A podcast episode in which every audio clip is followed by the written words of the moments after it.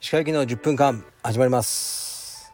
このチャンネルでは日本最大級のブラジリアン柔術ネットワークカルペディエム代表の石川行きが日々考えていることをお話しします。皆さんこんにちは。いかがお過ごしでしょうか。本日は祝日じゃないや。土曜日ですね。土曜日です。えっと僕はですね今八ヶ岳近辺に来てます。いつも利用させていただいている宿のサブスクサービス SANU サヌというものがありましてそちらを今回も利用させていただいてます。サヌ八ヶ岳という施設施設というかまあ何ですかねキャビンですね。そちらに泊まってます。で今は近くのうんなんか牧場みたいなとこに来てますね。こういう感じのものばっかなんですよね。でそこでね美味しい牛乳とかあのアイスクリームを食べたりするっていうのが、うん、なんか決まり事みたいな感じですよね。本当に美味しいのかどうか分かんないですけどこういうとこで食べると美味しく感じるっていうのはあると思います。で今家族はアイスを食べに行ってるんですけど実はすごく寒いんですよ。やっぱり標高が高いのでで僕寒いからアイスいらないって言って僕だけ車の中でこのラジオやることにしました。えー、っとねレターに行きますかね。明日帰ってきますね。あのはいサクッと行ってもう帰ってくる。仕事もいろいろあるんですね。あ仕事といえばえー、っと今日の夜はライブはやりません。毎週ね土曜日やってたんですけどちょっと 今宿にいるんでやらないようにしてでオンラインストアで新しい T シャツの、えー、と発売をしたのでチェックしてみてください。これはですねえー、っとねまあカルペディエムっていう風に、えー、デザインされててでその下にフランス語ですね。フランス語でラ・ヴォイエ・ドゥ・充実充実への道。英語で言うと Way of 充実という、えー、ちょっと意味深なメッセージを書いています、まあ、なんでフランス語にしたかというとなんとなくね英語よりちょっと違うヨーロッパ系の言語を使いたかったということで。であのフランス人スタッフのトーマスに協力してあのねチェックしてもらったりしました。是非よろしくお願いします。ではレターに行きますかね。えー、っと映画好きの石川先生こんにちは。最近ふと思ったのですが一時期流行っていた 3D 映画は最近なくなりましたね。石川先生は 3D は見てましたか？自分は何回か見たのですが疲れてしまうのであまり好きではありませんでした。3D 映画の思い出などあればお聞きしたいです。はい。ありがとうございます。3D 映画ですね。まず初期の頃はキャプテン EO でしたっけ？本当に初期ですね。ディズニーランドであのマイケル・ジャクソンの。あれは本当衝撃でしたね。何なんだこれはと思ったんですけど割と当たり前になってきて最近の 3D メガネってあの赤と青とかじゃなかったですよねもう。で 4D とかそういうのも見ましたがやっぱり映画に集中できないので、えっと、僕は普通の映画の方が好きですね。この間の「ジュラシック・パーク」の最新作ですか「ジュラシック・ワールド」かな？もう、えー、4D という選択もあったんですがあえてあの普通の。で見ましたね。うん僕もこの方と一緒で疲れてしまうのであまり見ないです。もう普通の映画が良くてで音楽とかも音質とかにこだわらないですね。いい曲だったらねもうカセットテープでもラジオでもいいと思うし、まあ、映画もそうで、ね、ちっちゃい映画館とかそんなに画質とか良くなくてもあの、ね、作品自体が良ければあの十分僕は楽しめるタイプですね。はい。次いきます。鹿先生いつか会員向けに写真教室やってほしいです。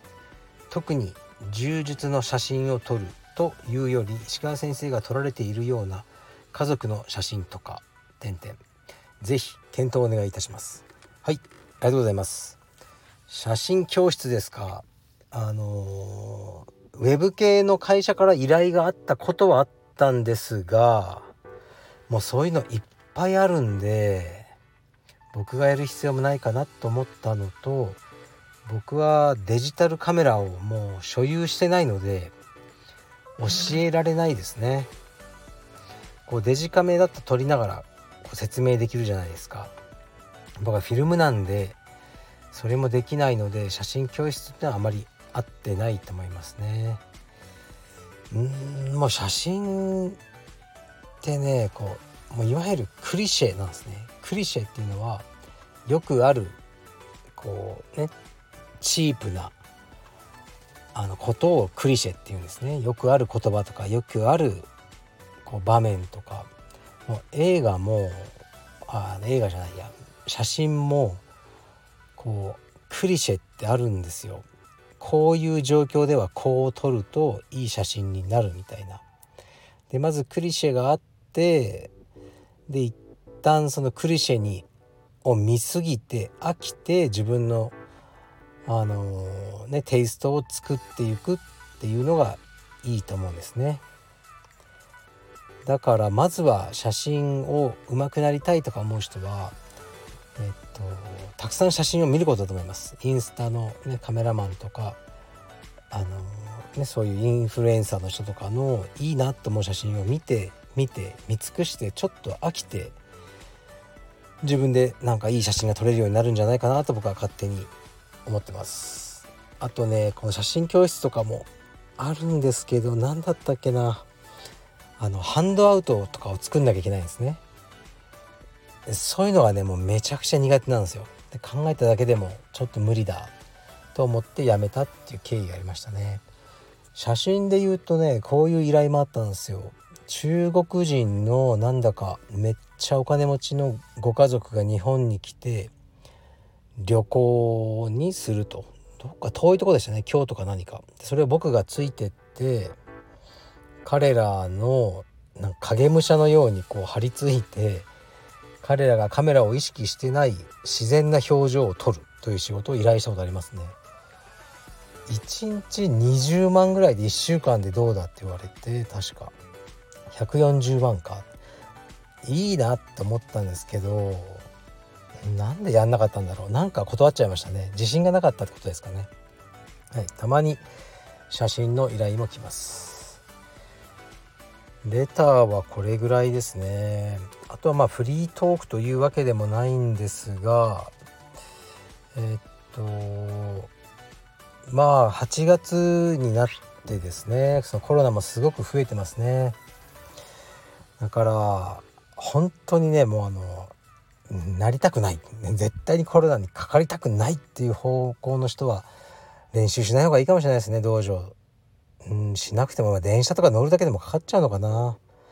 この辺もだんだんねもう3年ぐらい経ってみんな現実的になって昔より話しやすくなると思うんですけど僕は結構初期から変わってなくてもういつかみんなでなるしかないと思ってますねこれ系の。もう山火事のように焼き尽くすまで火は消えないのかなっていうのがあってある程度僕はなぜか未だになってないんですよ石川家はみんな。もなってて治ってるっていう可能性ももうかなりありますね。でもとりあえず好き勝手やってるんですけどその熱が出たとか症状が出て苦しんだことはないんですね。だから何も規制せず遊んだりあのしてますね。だからまあ、全体的に見れば良かったなその何かをあの、ね、我慢とか、まあ、ほとんどしてないくて、ね、かかってないから一番良かったなと思ってるんですが、まあ、道場に関してはねいまあ、未だにスパーリングはマスクつけてやってるんですけどもうねそれももう何て言うかしゃあないからやってるだけでそんなに感染予防の意味があるとは全く思ってないです。ですから絶対にかかりたくないっていう人はもうしばらくねお休みとかされた方がいいんじゃないかなと思いますでそうランチねランチね石川家のランチ戦争についてちょっと話していいですか？ランチ戦争っていうのはですねあの、まあ、石川家はいつ毎月僕がある一定額の生活費を妻に渡すんですね。あの月始めに。でこれで生活する。という感じでやってるんですけどでも、まあ、家賃とかは僕払ってるし家の家賃も、えー、光熱費はその生活費僕が渡してる生活費から出してるんですかね妻が。でこうまあいろいろグレーゾーンがあるんですよ。えこれはパパでしょとかいやいやこれは生活費に含まれるでしょうみたいな毎回そのねあの耳っちい争いがあるんですね。で前は旅行行った時にもちろん旅行の時の飛行機とかね宿のそれ全部僕が出しますよね。で1ヶ月とか旅行行ってたんですね海外とかで。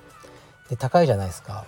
え旅費もかかるしでホテルも取ってで向こうで朝昼晩って飯をねレストランとか行くわけですよね。でその時にある時思ったんですよ妻に。いや君さって僕今月分生活費こう渡したけど何もないじゃん別に使うことこの旅行に1ヶ月来てるんだからで飯も全部僕でこれずるくない？このシステム。って言ってまあ妻とね結構ね なんか喧嘩したんですよね。向こうはなんか抗ってきて。で結局どういう結論になったかというとじゃあ旅行中はランチは妻が払う。家族分全員。でディナーは僕が払う。っていうふうにしたんですね。でそれからその伝統が守られてて今でもそうなってるんですけどお互いこう妥協点を見つけたと言いますか。でだから僕まあ普通通常ディナーの方が高いじゃないですか、ね、昼はなんかお蕎麦とか、ね、ラーメンとか食べて夜ちょっといいもの食べていく。って感じになるので、まあ、僕の方が支払いいつも多いんですけどたまにこう豪華なランチのお店があるじゃないですか。で食べたい時に妻は「いやちょっとランチはこれは」とかなんか言ってくるんですよ否定で。いやいやそれさもう決めたじゃんその決めたことは守ろうよっていう毎回戦いがあるんですね。でさっきレストランに入ってで僕は普通のカレーを食べたんですねこれランチですね。妻があなぜか私ちょっとステーキが食べたいって言って「えいいの?」って「ランチ君だよ」って「いやいいもう食べたい」4,000円ぐらいの昼からランチでステーキをオーダーしたんですね。いや君贅沢だなって言って。でまあこれねランチは君の支払いだからもう俺もステーキ食べようかなとか。いやそんな無理して食べなくていいよとか言われたりして。まあいつもそんな感じなんですけど。で食べて、まあ、僕も僕はカレーですけど、まあ、義理のお母さんもいて息子娘いて。でランチねお会計が1万ぐらいいったんですよ。あランチで1万。結構高いな。まあ妻ね妻が払うからいいやと思ってたら「パパあのお財布をちょっと車に忘れてきた」いやお前なめんなよ。なんだよそれ」って言って。あの結局僕が払っちゃいましたね。なかなかねこのランチをめぐる戦いが石川家は毎回あります。はい。でももう仕方ないですね。こう家族の中のルールっていろいろみんなあるんだろうなって思ったりしてますね。はい。だからまあ今思いつ思いついたんですけど家族の中のルールあなたの家の中のあのルール何か面白いものがあったら、まあ、面白くなくてもいいけどとかそれに関する質問とか何かあったら、えーと、レターで募集します。我が家のルール。これでいってみましょう。なんかお昼の AM みたいになってきましたけど。そんな感じでいきます。よろしくお願いします。ではオンラインストア是非覗いてみてください。もう少しだけ売れてます。はい。じゃあ失礼します。今日はライブやりません。また来週。